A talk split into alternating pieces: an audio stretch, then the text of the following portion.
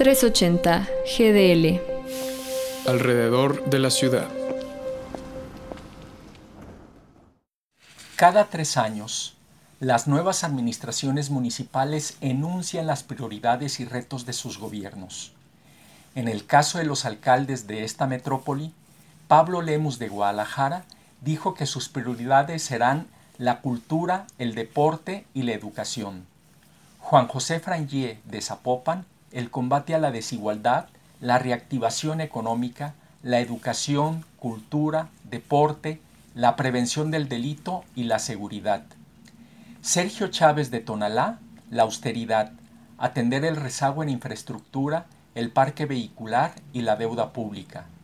Salvador Zamora en Tlajomulco de Zúñiga, la reactivación económica, obras de vías de comunicación, el abasto y saneamiento de aguas. En San Pedro Tlaquepaque, Citlalia Maya se comprometió a mejorar la calidad de vida de sus habitantes, los servicios públicos, la educación y la prevención del delito. Sin embargo, el Tribunal Electoral del Poder Judicial de la Federación anuló la elección en este municipio debido a la intervención del cardenal Juan Sandoval Iñiguez, quien difundió un video en Facebook donde llamó a los ciudadanos a reflexionar su voto y a no apoyar a gobiernos liberales que están en contra de los valores religiosos. Ante esto, el Congreso, junto con la autoridad electoral, deberán convocar a un nuevo proceso, esto es, repetir la elección en un plazo no mayor de dos meses.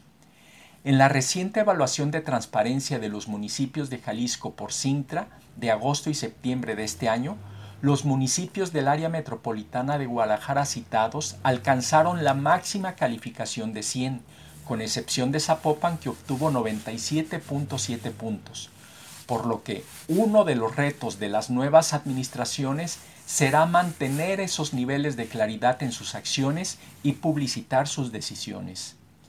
Dado que el partido en el gobierno de Jalisco, Movimiento Ciudadano, logró retener la mayoría de los municipios de esta metrópoli, los alcaldes han prometido dar continuidad a los programas y acciones de sus antecesores, con excepción de Tonalá, que será gobernado por Morena.